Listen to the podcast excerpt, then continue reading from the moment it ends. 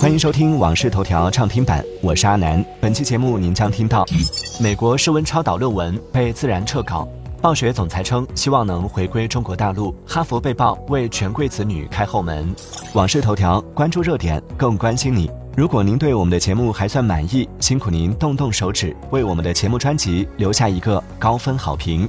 快用你满满的爱为我们的节目发发电吧！接下来马上为您解锁更多新鲜事。北京时间十一月八号，《自然》杂志撤回了今年三月发表的一篇备受瞩目的论文。该论文声称发现了一种能够在室温和相对低的压力下工作的超导体。撤稿声明指出，撤稿是由八位合著者提出的。他们表示，该论文不能准确地反映所研究材料的来源等问题，并且这些问题破坏了已发表论文的完整性。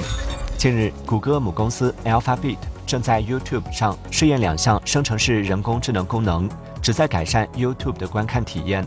谷歌正在尝试使用 AI 将长视频的大量评论总结成易于理解的主题，方便讨论。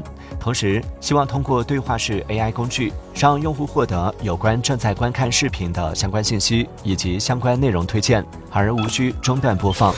近日，暴雪总裁 Mike Ibarra 在接受采访时谈到了微软收购对暴雪的影响、暴雪的未来，并首次在正式场合谈及国服回归。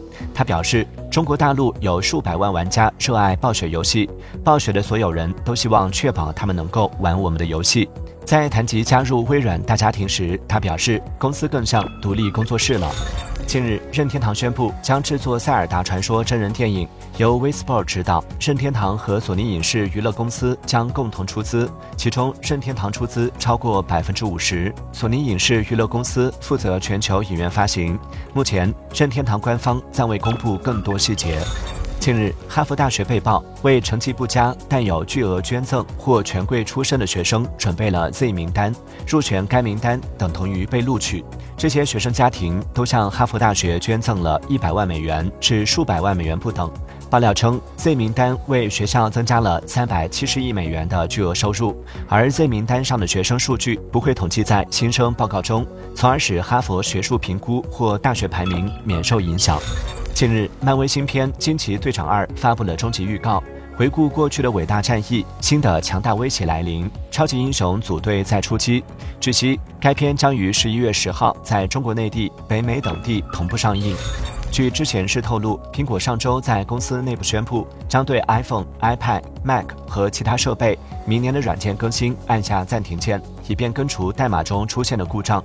由于前几个版本的软件代码故障激增，苹果希望借此来保障质量控制。与增加新功能不同的是，苹果的工程师现在的任务是修复漏洞、改进软件性能。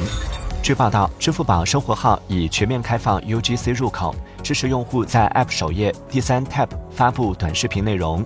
今年以来，支付宝生活号陆续上线了创作者中心、热点榜单等多个内容产品能力，还推出了多项内容激励政策。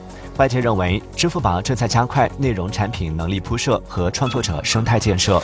近日，马斯克发文称，他的 SpaceX 公司目前平均每三天发射一次火箭，预计明年将每两天发射一次。这意味着 SpaceX 明年平均每月将发射十五次，全年发射一百八十次。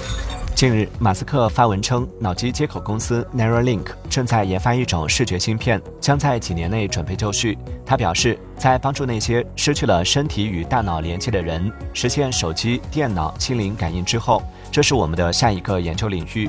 我们正在等待监管部门批准我们的第一位人类实验对象。数据显示，二零二三年上半年，日本新生儿数量较上年同期减少百分之四点一，为三十五万两千两百四十人。该统计不同于八月公布的速报值，不包含外国人等。少子化加速的趋势若不发生改变，二零二三年全年的出生数可能为七十万人左右。据分析，不婚人数增加以及晚婚化是其背后的主要原因。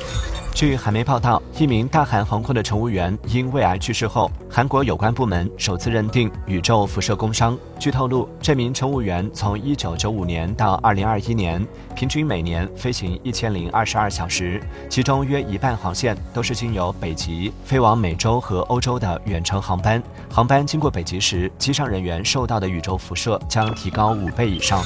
感谢收听《往事头条》畅听版，我是阿南。订阅收藏《往事头条》，听见更多新鲜事。